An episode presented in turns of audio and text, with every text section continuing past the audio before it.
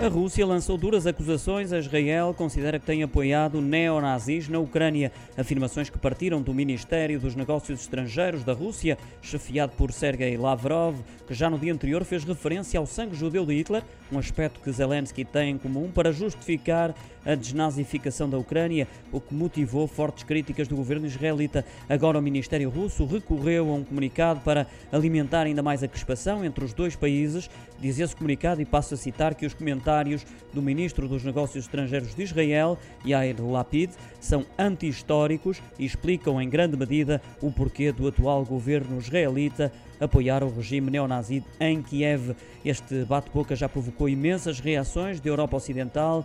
Já Volodymyr Zelensky diz que a Rússia se esqueceu das lições da Segunda Guerra Mundial.